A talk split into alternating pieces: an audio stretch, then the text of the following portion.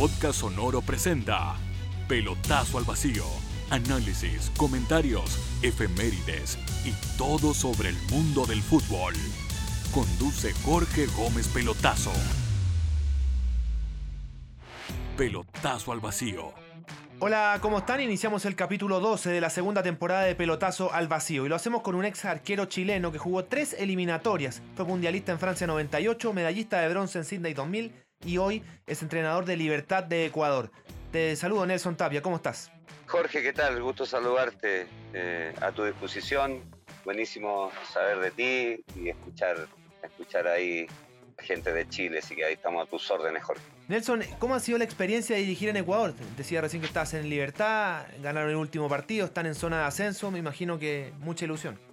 Sí, sí, la verdad que, bueno, primero eh, contento porque siempre me quise desarrollar como, como entrenador, he buscado muchas oportunidades. Cuando vine en 2015 a Ecuador, encontré que había una posibilidad de poder venir, encontré que estaba, estaba todavía la, muy nuevo todo acá, entonces cuando se dio la oportunidad de venir a trabajar como entrenador de arquero en Barcelona con Guillermo Almada, siempre vine con la mente puesta de que iba a dirigir.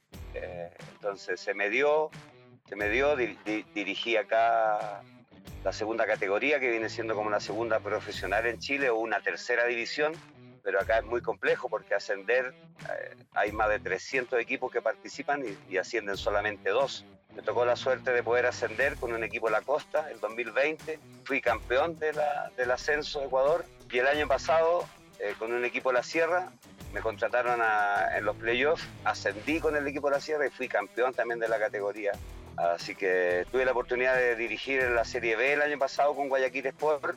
Salí estando cuarto y de ahí fui contratado por Libertad y hoy en día me encuentro con un contrato de Libertad por dos años. Estamos ahí en los puestos de avanzada para ascender. Son 10 equipos. Campeonato muy competitivo porque tú sabes que el, ecuatoriano, su envergadura física, son rápidos, son potentes. Entonces hay mucha diferencia entre la costa y la sierra. Entonces viaje muy largo pero estamos muy contentos con la experiencia que tenemos acá en Ecuador, muy contentos. Y entendido eso y, el desarrollo de la, de la, carrera tuya como entrenador, ¿te ves dirigiendo en Chile en un futuro cercano? Eh, sin lugar a dudas que sí, sin lugar a dudas que sí, me, encantaría poder eh, eh, dirigir aquellos equipos que en algún momento jugué, sería, sería, sería lo ideal, pero siento que todavía estoy ganando aprendizaje en esto de, ser técnico. No es fácil, no es fácil, no ha sido fácil, pero bueno, hemos perseverado bastante, hay un sacrificio también familiar. No es fácil ser técnico, no es fácil ser técnico, eh, así que en algún momento espero que se me vaya a dar. También mi objetivo eh, principalmente es, son poder llegar a México, pero me tengo que seguir preparando. Soñar es gratis, tú dices, eh, ojalá algún día dirigir a los equipos donde jugué. ¿Temuco, Higgins, Cobreloa o la Católica? Pero dilo tú. Eh, me gusta mucho Temuco, me gusta mucho Cobreloa. Eh, constantemente siempre estoy pendiente de, su, trabajo, no solamente de ellos, estoy pendiente de todos los equipos, de los jugadores jóvenes que van saliendo, de los jugadores experimentados, porque siempre hay, que estar ahí atento. Como te digo, quiero seguir en el aprendizaje, quiero seguir eh, estando afuera, a seguir eh, eh, ganando conocimiento y ojalá cuando se me dé estar, estar lo más preparado posible. Cuando uno decide ser técnico, siempre hay influencia de entrenadores que uno tuvo. En tu caso, ¿quiénes serían esas personas? A ver, en lo profesional, tu manera de trabajar, probablemente que Manuel, Manuel Pellegrini. Yo trabajé tres años y medio con él en O'Higgins y en la Universidad Católica, pero generalmente siempre eh, me, gustó mucho su manera de trabajar, de, liderar los grupos. También me gustó mucho lo que eh, aprendí mucho de Fernando Calvallo, de profe Ignacio Prieto. De todo, de todo de alguna u otra forma, el mismo Nelson Acosta, de todos, de todo de alguna u otra forma eh, he adquirido alguna experiencia. Pero de ahí indudablemente que le, voy viendo una cuota de, de lo que yo que quiero, de lo que yo busco, de lo que yo transmito yo soy muy, eh, mucho de, creo mucho en la cohesión de grupo, creo, creo mucho en los liderazgos, entonces por ahí, por ahí me, me, llevo por esos entrenadores chilenos. Suele pasar, y se, veía en Chile quizás en, otra época, que un equipo cuando gana le dan al día siguiente la, la, tarde libre o la mañana libre para que entrenen más tarde. En tu caso el equipo gana, quedan en zona de ascenso directo. Perfectamente alguien podría decir, no, mañana no entrenamos en la mañana. Tú lo hiciste, entrenan en la mañana. ¿Sientes que la disciplina es clave para llegar al éxito? A ver, yo, una de las cosas, bueno, me gusta trabajar bastante, pero, pero predico con la, con, la, con la disciplina, la disciplina y el respeto. Y sobre todo acá en el fútbol ecuatoriano, que, de a poco se ha ido profesionalizando, de a poco se ha ido incorporando, ha, ido a los mundiales. Esa disciplina también la llevo a cabo. Nosotros jugamos ayer, terminamos de jugar nueve y media de la noche y hoy día hicimos fútbol a las 8 de la mañana con los que no, con los que no jugaron y hay muy buena disposición. el compromiso para mí es muy importante, de tanto de, de, la hinchada, del cuerpo técnico, dirigentes, jugadores. Para mí eso es fundamental. Después, después el respeto y el trabajo, indudablemente que te va a llevar a, hacer las cosas bien cuando trabajas serio. La disciplina para mí es fundamental. Dentro de lo que has podido ver del jugador ecuatoriano y lo que, lo que viviste en Chile como, como profesional, ¿sientes que el, el futbolista ecuatoriano es más disciplinado o más disciplinable, se puede decir de alguna forma? Lo, que pasa acá son eh, es diferente el jugador de la costa con el jugador de, la sierra. a encontrar en la, costa jugadores con eh, una envergadura física, eh, son muy potentes, muy rápidos. en la sierra vas a, encontrar jugadores un poquito más bajos, más habilidosos. Pero me parece que como todo, como todo orden, como todo futbolista, la toma de decisiones es, la que uno más tiene que eh, trabajar. Al menos yo en ese aspecto trabajo mucho la toma, la toma de decisiones, poder finalizar siempre la jugada, eh, saber, saber cuando salgo jugando desde atrás, buscar un tercer hombre, o sea, me parece que de a poco el, el futbolista ecuatoriano ha ido mejorando y sobre todo la toma de decisiones, que es fundamental. A propósito de, futbolistas ecuatorianos, del fútbol ecuatoriano, ¿qué se siente ser chileno en este momento y estar en Ecuador hoy día? Dado de lo que ocurre y que tú sabes de la acusación por Byron Castillo, ¿eh? ¿la situación es incómoda? ¿Cómo se vive allá? No, yo, yo la verdad, o sea, en, un momento sí la puede sentir incómoda. Yo, yo, yo dirigía a Byron, yo estuve con Byron en el 2019, lo conozco. Entonces trabajo yo acá, soy chileno, sé lo que el, el, tema que puede suceder, pero bueno, igual me mantengo al margen. Por ahí un par de bromas con los chicos que dirijo, con algunos que conocen. Pero, pero nada más que eso, o sea, la opinión me parece que la, la debe tener la FIFA, me parece que no sé si es correcto o no correcto lo que está haciendo Chile, pero me, mantengo al margen de, eso. Claro, es, lo más sano, digo, porque me imagino que como chileno te encantaría ver a, Chile en un mundial, pero la situación no es, no es la ideal. Sí, me, parece claro que no es, lo, no, es, lo, no es lo ideal, pero bueno, me parece que algo quieren de alguna u otra forma, no, no, no lo sé, no es la más correcta, como te digo, por eso tampoco me hago partícipe de, de esto. Estoy muy contento acá en Ecuador, me han tratado muy bien, tengo posibilidad de trabajo, entonces me parece que es un, que un tema que me tengo que mantener al, margen. Recién comentabas que eh, tuviste la chance de estar con, con, Byron, entiendo que fue en Barcelona, de Guayaquil, el año 2019. Eh, ¿cómo, ¿Cómo era como jugador? ¿Cómo es como jugador? Me imagino que como persona sus compañeros siempre hablan maravillas de él. Eh, ¿qué, ¿qué, impresión tienes de él? Yo tengo la mejor, la mejor de él como jugador, como persona. Eh, uno de los laterales con más proyecciones del fútbol ecuatoriano. Así, así, lo, así lo veo yo, como, como jugador y como persona que lo traté, eh, muy, muy, tipo muy, muy, muy transparente. Eh, me parece que no es bueno que viva esta situación para ningún jugador, no solamente para él, para, para cualquier jugador que puede ser cuestionado en algún momento, y no, no en lo futbolístico, sino que totalmente diferente, aparte de eso, me parece que no es bueno, entonces no la debe estar pasando, no la debe estar pasando bien. Eh, me adhiero también un poco a, a, todo este malestar que, está viviendo tanto los dos países que no, no debiera ser así, pero vamos, vamos a ver qué va, qué va a acontecer. Y en ese caso, Nelson, si tú eras en Chile, por ejemplo, y siendo parte de la NFP, ¿tú hubieras seguido el mismo camino o sientes que si se clasificó en cancha hay que mantener eso? Es que sí, es que me, parece, bueno, ahí, me parece que siempre uno tiene que ganar, ganar en cancha. Me parece, siempre tiene que ser en cancha. Lógicamente, si hay alguien que, equivocamente busca de otras maneras beneficiarse, bueno, para eso está la FIFA, para eso hay reglamentos me parece, como te digo, es muy incómodo poder hablar de la situación, es muy incómodo y tampoco eh, soy tan capo en, los reglamentos, así que por eso te digo, con mucho respeto a Byron, que lo conozco, con mucho respeto al fútbol chileno, al fútbol, al fútbol ecuatoriano, no es bueno que pasen esta situación. Hago un alto en la conversa para contarte de Cabañas Foráneo. Ubicadas a orillas del río Maullín, están a 5 minutos de Puerto Varas, un sitio ideal, con cabañas para 4 y 7 personas. Búscalos en Cabanas Foráneo en Instagram, escríbeles a contacto o llámalos al más 569 95 45 28 55.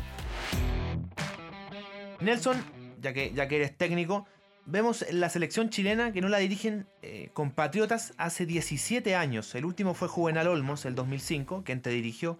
¿Tú sientes que se dejó de confiar en el técnico chileno o que falta capacidad del técnico chileno? Ah, yo siento que, bueno, eh, una, se deja, de, se deja de confiar en el técnico chileno. Nosotros también los técnicos chilenos también perdemos la oportunidad a veces cuando tenemos, tenemos la oportunidad de dirigir, de trabajar, tampoco la aprovechamos. Entonces, cuando llega un técnico extranjero, con, cosas diferentes, eh, a veces eh, se maneja mejor, se maneja mejor. Eh, no quiero decir de que el técnico chileno no trabaje, me parece que todos trabajamos, pero de alguna u otra forma todos tenemos, somos culpables de no cuidar nuestro, nuestro trabajo. A mí me encantaría que hubiera un técnico en nuestra selección que fuera chileno. No, no desconozco el buen trabajo que hizo Bielsa y el buen trabajo que hizo San Paoli, para nada, buenísimo, buenísimo pero siento que sí hay, hay técnicos capacitados para, para dirigir el fútbol chileno, probablemente que sí. Cuando tú hablas de nos manejamos mal, ¿en, qué se ve reflejado? Porque cuando se compara con el argentino y dice, no, que tiene bla bla, tú te acuerdas, post Bielsa, cualquier argentino que hubiera sacado una selfie con Bielsa ya era contratado, porque era como eh, conoció a Jesús. ¿Por dónde ves tú esto de, que el chileno no, no, no, se, no se vende bien? ¿Es un problema como de eso? No, no, sé si se venda bien, pero en el momento que tenga la oportunidad tiene que, aprovecharla. A eso voy yo, hacer un buen trabajo, mostrar su trabajo. Muchos técnicos chilenos que han tenido la oportunidad de dirigir y, han estado seis meses en un club y no, no, no, no, han sabido aprovechar la oportunidad. Y nosotros en Chile tenemos INAF, que supuestamente ese es, es uno de los institutos más capacitados de Sudamérica para formar entrenadores. Todos los años formamos entrenadores en INAF. Yo salí de INAF, entonces yo hablo aquí con la gente de, de, Ecuador y todos quieren ir a estudiar a Chile. A estudiar a Chile porque hablan muy bien de, de, la malla curricular, de INAF, todo. Entonces me parece que nos hemos ido preparando, me parece que nos ha faltado oportunidades, pero en el momento que llegue, yo lo personal la quiero aprovechar, la quiero aprovechar. Así que me parece que pasa un poco por, por, nosotros, no pasa por el verso, pasa por trabajar bien. El tema es que eh, hoy el fútbol es tan instantáneo que una racha de malos resultados, el dirigente llega y te saca, entonces eh, es difícil aprovecharlo así cuando no hay confianza. Por ejemplo, tú dices, yo lo, aprovecharía, ¿En, qué se ve reflejado? ¿En un, en un, en un trabajo distinto, en, una, en un método distinto? Claro, me parece que, hay, hay forma y manera de poder, de poder cuidar, cuidar ese trabajo. Acá sucede lo mismo. Mira que, yo no gano un partido, hoy estoy en, fase de poder ascender, digamos 11 fechas, pero pierdo de visita y empieza esa duda, donde ahí donde tiene que estar el convencimiento, en lo personal del cuerpo técnico, del técnico, para convencer a los dirigentes, para convencer a los jugadores de que ese trabajo te va a llevar a final de año a cumplir los objetivos que tú trazaste con el, con el dirigente, con el presidente, con, con, los encargados del club.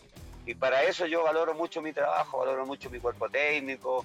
Hay una, tiene que haber una planificación para poder respaldar ese trabajo, también tiene que haber una planificación. Y ahí donde siento que deberíamos de seguir mejorando los técnicos chilenos. Me parece muy bien que hoy en día me parece que asumió el Bocha Ponce de nuevo, asumió Miguel Ramírez, asumió Jorge Aravena.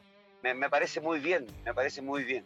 ¿Qué es la clave para ti en la formación de un entrenador? Me imagino que irse actualizando. uno no puede pretender en el 2022 formar a jugadores como te formaron, por ejemplo, a ti en los 90. Esto va evolucionando.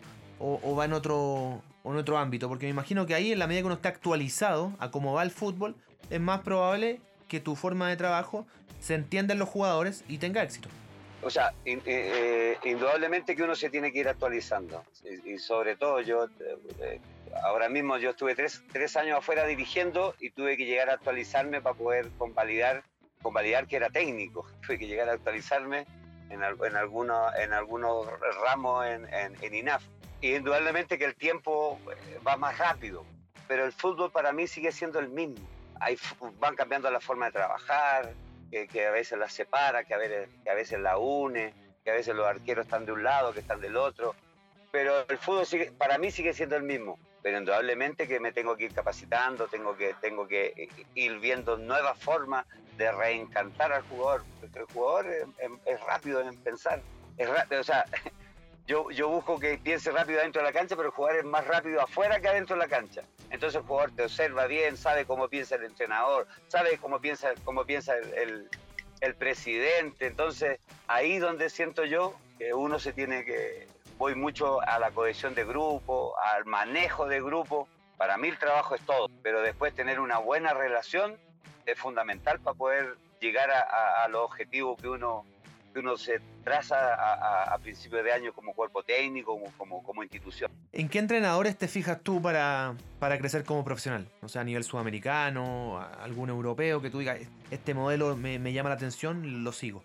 A ver, yo, a mí me gusta mucho el, 4-4-2, el 1-4-4-2 pero arranco de esa forma, eh, puedo quedar atacando de, de, de, diferentes maneras. Yo quedé muy impregnado de la forma de trabajar de, de Vanderlei Luxemburgo, del, del liderazgo que, que, tiene el maestro Tavares también. Son técnicos de, de, los años 90, ojo, pero ellos están actualizados y, y, se actualizaron y hasta el, profe Tavares, hasta, hasta el año pasado todavía él, él seguía entregando mucho para, para Uruguay. Entonces, me fijo más en los técnicos sudamericanos que en los europeos. Yo me fijo más en los técnicos porque yo acá, acá, quiero, acá quiero dirigir en Sudamérica. Yo no quiero dirigir en Europa. O sea, no me voy a engañar con que quiero llegar a España, con que quiero llegar a Inglaterra, con que no me, no me engaño. Yo quiero, yo quiero hacerme fuerte acá en Sudamérica y por eso me preparo y veo técnicos de Sudamérica y veo mucho la Copa Libertadores y veo mucho la Sudamericana, veo mucho el, fútbol de la tercera división de Argentina, de Paraguay, porque tengo que estar preparado, si en algún momento me toca, tengo que saber dónde elegir. Y en esos técnicos eh, sudamericanos, hoy el técnico de, moda, y de moda porque lo ha, logrado con una buena campaña, es Marcelo Gallardo. ¿Qué, te parece? Claro, tremendo. ¿Qué, te parece él? ¿Qué, qué es ¿Qué es copiable de, su trabajo, de, su sistema, de, no sé, algo que te llame la atención de? A, mí, a mí me, llama mucho la atención, eh, una, bueno, su, manera de, trabajar me, parece que él involucra, lo involucra todo, a los que juegan y a los que no, a los, que no juegan. es una de las cosas maravillosa que tenía Manuel Pellegrini, que tenía todo, a todo el cuerpo, a, a todo el plantel contento. A veces estaban más contentos los que no jugaban que los que jugaban. Entonces, me parece que Marcelo Gallardo tiene, tiene esa, esa variedad para poder sacar jugadores y hacerlos jugar, hacerlos debutar, y, y el equipo sigue, sigue, siendo el mismo. Sigue siendo el mismo, puede quedar en línea de cuatro, puede quedar en línea de tres, y el funcionamiento sigue, sigue siendo el mismo. Hay un compromiso de parte de los jugadores de Gallardo, que me encantaría saber, me encantaría saber cuál es el compromiso que él quiere con los jugadores. Por eso yo soy de la idea de que si yo estoy convencido, puedo convencer a mis jugadores.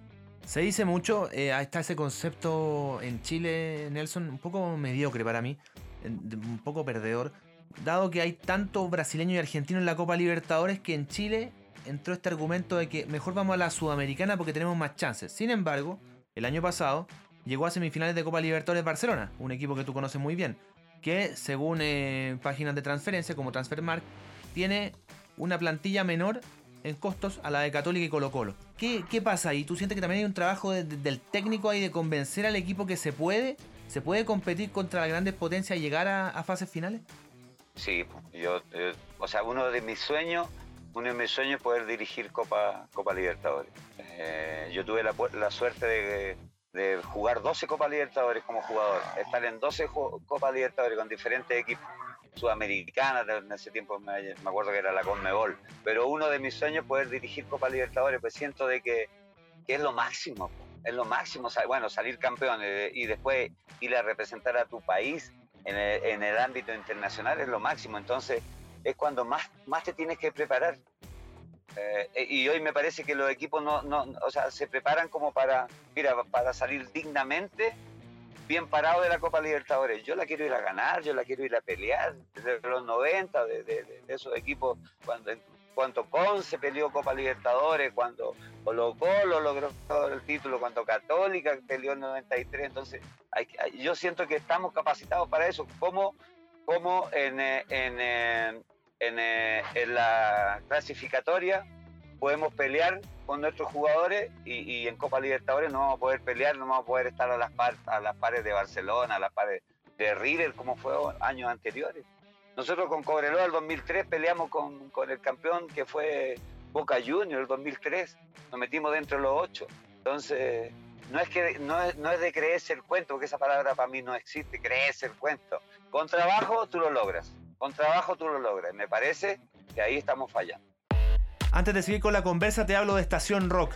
¿Sueñas con tocar un instrumento? Hay una escuela en Puerto Varas que te enseña a hacerlo. Búscalos en www.estacionrock.cl y revisa la mejor plataforma de clases online en www.errock.com. Y también te cuento de Q Analytics.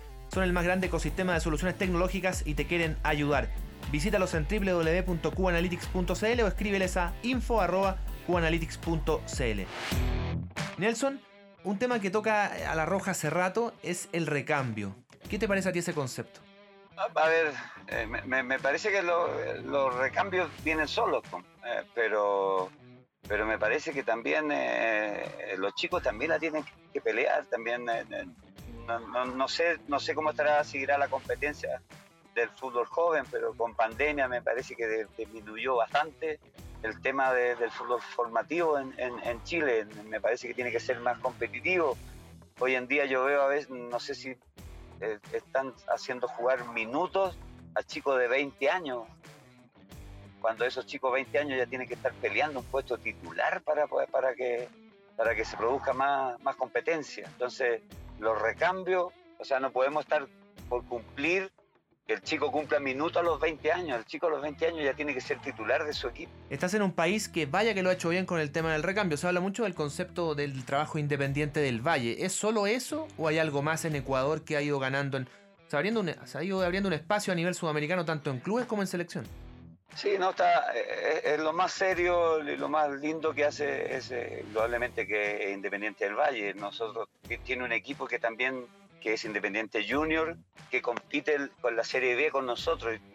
Yo el otro día lo enfrenté y son todos jugadores de, primera A, son todos chicos de 20 años, todos miden un metro noventa. Eh, eh, los preparan, los trabajan desde muy jóvenes. Y así hoy en día me parece que Barcelona, Liga, MLE, lo están haciendo, lo están haciendo. Entonces están confiando en, el fútbol joven y por ende participan, la sub-20 pelea y también potencia a la adulta. A la adulta. Hoy, hoy en día me parece que de la sub-20 que estuvo en el sudamericano de Chile con que estuvo hace, hace un par de años atrás, que, que se ganó el sudamericano en Chile, la mayoría está ahora en la adulta, en la selección adulta, los ecuatorianos. Entonces, me parece que tiene que haber más competencia, como te decía, acá, acá hay una segunda categoría que viene siendo una, tercera división, pero participan jugadores profesionales y hay que hacer jugar tres juveniles. Yo, he hecho, yo el año pasado hice debutar más de 10 jugadores en Guayaquil Sport y yo ya he hecho debutar a 7 jugadores en el Libertad FC, en el fútbol profesional. Entonces los chicos ya están preparados. Me parece que entre más rápido maduran, más rápido llegan. Para que haya recambio creo que deben existir técnicos con carácter también, no un canario que parpadee. Tú lo viviste con Nelson Acosta, por ejemplo. Al inicio del, podcast nombraba tu currículum, que es bastante bueno, destacado dentro de los futbolistas chilenos. Más encima fuiste campeón con él en Cobreloa y el 2005 él decide sacarte del equipo, ponerte en la banca y darle una opción a Claudio Bravo. ¿Cuánto valor tú le das al carácter del entrenador? a ver, se habla, se habla mucho de carácter. A veces, a veces ve, gritar a un entrenador y uno dice, mira, ese, ese, ese man tiene, tiene carácter. Me parece que eh, dentro de esa prepotencia a veces esconden ese carácter. Yo soy, yo soy de la idea, soy bueno, le digo yo a los chicos acá, pero no soy, no soy, no soy tan bueno, no tanto. Entonces me parece que de alguna u otra manera en el fútbol formativo, más que carácter, falta formadores, porque hoy en día le contratan a, entrenadores jóvenes y, hay entrenadores jóvenes que no han tenido ni una experiencia para trabajar con niños en los 11, a los 12, a los 13 años, no han tenido ninguna experiencia. Entonces me parece que esa experiencia la traspasan los entrenadores con más edades, me parece, como en algún momento lo llegó a hacer Zulantay con la sub-20, sub-17, no sé si, si se entiende, Jorge, lo que quiero decir. Hoy en día tú ves, jugar una sub-13 y el, entrenador de la sub-13 lo único que quiere es dirigir en el primer equipo, no quiere, no quiere formar jugadores. El de la sub-13, de la sub-15, de la sub-17, de la sub-19, todos quieren dirigir en el primer equipo. Nadie quiere formar. Entonces ahí donde hay que ir, hay que ir a buscar los entrenadores con más experiencia, me parece, esa, es mi forma de ver. O de ver los jóvenes, porque hay entrenadores que son capacitados para el fútbol joven y hay otros entrenadores que son realmente que, van para la competencia. Entonces hay que tener, visualizar bien, el dirigente visual bien, visualizar bien qué tipo de entrenadores él, él quiere para sus formativas. Hacía el recuerdo recién Nelson, ¿cómo viste esa situación del 2005 eh, de ir a la banca? Un, tipo con mucha experiencia, en ese momento era el arquero con más partidos en la historia de la selección. ¿Nelson Acosta habló contigo o, tú lo sentiste como que como un, medio, un poco ninguneo? no, no, yo ya, a ver, el, el día, eh, él me comentó el día domingo, yo el día jueves ya sabía que no, no, no jugaba, lo habíamos conversado con Claudio incluso. Eh, mi época de, jugador, y es lo mismo que transmito ahora como entrenador, que quiero que sean mis jugadores, yo me, yo me sentía muy importante en la selección. En todos los equipos que yo estuve me sentía muy importante. Entonces, pero me sentía importante jugando o no jugando. Y, y esa vez, eh, cuando me, me, tocó ir al banco, sentía que mi labor era de otro, otra labor, pues era apoyar a Claudio, era estar con él, era apoyar a, Herrera si es que le tocaba. De esa forma eh, yo vivía el fútbol como jugador. Me sentía muy importante jugando, no jugando, estando adentro. Y eso es lo que trato de transmitir hoy en día como jugador. ya sabía que me tocaba, ya sabía, ya tenía 39 años, sabía que en algún momento se iba a venir el recambio y los chicos ya estaban, estaban muy bien preparados, Johnny con, con Claudio. Merecidamente, merecidamente entra Claudio y, la verdad, más que carácter, Nelson visualizaba muy bien, veía muy bien, a lo mejor no me vio bien después de esos cinco y le dio la, posibilidad a Claudio y no se equivocó. Ese recambio que planteas tú es cuando detrás de uno, en este caso tú, hay jugadores con, ni siquiera con trayectoria, porque están partiendo, pero hay jugadores con calidad. Porque se, habla mucho ahora del recambio, pero si tú ves los jugadores que han salido bicampeones de América, hay jugadores jóvenes, pero ninguno que le haga sombra, cosa que sí se ve en Ecuador, en Uruguay, en Argentina, que decir en Brasil. Entonces como que acá sienten que hay que hacerle un favor a los jóvenes. Y en ese caso Nelson Acosta no le hizo un favor a Bravo, sino que Bravo había mostrado chances de, tener esa capacidad de ponerse al arco de la selección y, mayor aún, de dejar a Nelson Tapia en la banca, que no lo hacía cualquiera. Pienso, mira, pasa a veces de, querer, querer sacar jugadores o de querer llamar la atención de que yo hice jugar jugadores, yo formé jugadores a veces eh, los recambios lo, aceleran. Y tú diste, y eh, dijiste algo muy, muy certero en, la calidad. Y falta mucho. Yo, por en, mi equipo, juegan los que tienen capacidad. Entonces, si el chico a los 17 tiene capacidad, tiene que jugar. Tiene que jugar. Yo, juego, yo hoy día juego con un arquero que tiene 19 años y el año pasado ascendí con él con 18 años. Entonces él tiene capacidad y tengo un delantero que tiene 36 años y juega porque tiene capacidad. No juegan porque, pucha, porque el, mayor viene de Melé o porque el arquero en el rubiecito, porque no, no, no. Hay que hacerlo jugar por capacidad. Entonces, hoy en día la calidad se ve reflejada porque sin calidad no vas a jugar en, un primer equipo. Eh, y la, la calidad son pocos las que tienen. Y por eso esta generación joven va a ser muy difícil de olvidar porque la calidad que tuvo para jugar al fútbol de esa selección no la va a tener nadie más. Nadie más. Hoy, hoy como lo dije, lo dije hace mucho tiempo atrás, hoy, hoy en día cualquier, cualquier jugador joven se coloca un pitillo, una zapatilla Nike, cree que es Alexis Sánchez, pero no hacen el esfuerzo que hizo Alexis Sánchez, no hacen el esfuerzo que hizo Meder, no hacen el esfuerzo que hizo Vidal, no hacen el esfuerzo que hizo Bravo. Nadie de los jóvenes quiere hacer ese esfuerzo. Todos quieren, la quieren, quieren que el representante lo lleve al equipo y lo haga jugar. No es así. Los recambios no van a venir así. Nelson, recién hablabas de, Alexis Sánchez, me acordé de, una, de un documental que se hizo previo a Brasil 2014 y Alexis contaba una historia muy, muy linda, muy emotiva, donde te mencionaba a ti cuando estaban en Cobreloa, él no tenía zapatos y tú le regalaste unos, eh, unos zapatos que más encima le quedaban probablemente grandes, pero como no tenía, dijo que le quedaban perfectos. ¿Fue más o menos así la historia? Que habla de una generosidad también de tu parte. Sí, lo, que pasa es que yo eh, siempre me auspició Nike siempre me aprisioné y, bueno, yo estuve en, Puerto Mono una vez y llevé 50 pares de zapatos. Una vez estuve en Curicunío de gerente y llevé 50 pares de zapatos. Entonces cuando estaba Alexi, que era nuestra promesa, entonces yo hablé con Miguel Ángel Neira, que estaba ahí en, en Nike, y le dije que tenía un chico que necesitaba que nos, que nos diera zapatos. Entonces él me regaló unos Mercury, unos azules, me acuerdo, pero no eran el número de Alexis, le quedaban un poquito más grandes. Entonces cuando él, cuando él me parece cuenta la historia, creen que yo le regalé un par de zapatos míos 43. No, no, no, fue,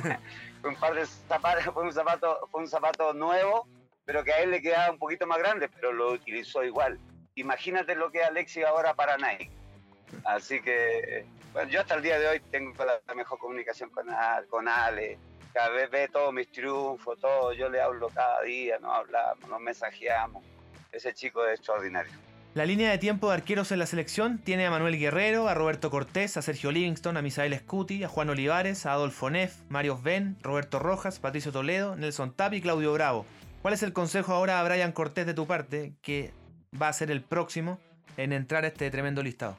Wow, con Brian eh, trabajé el 2014 fui entrenador de arquero de él en Iquique, eh, un chico con muchas cualidades eh, y en ese puesto es muy atrevido, me parece, me parece que va por un muy buen camino, le han dado la oportunidad, la ha sabido aprovechar.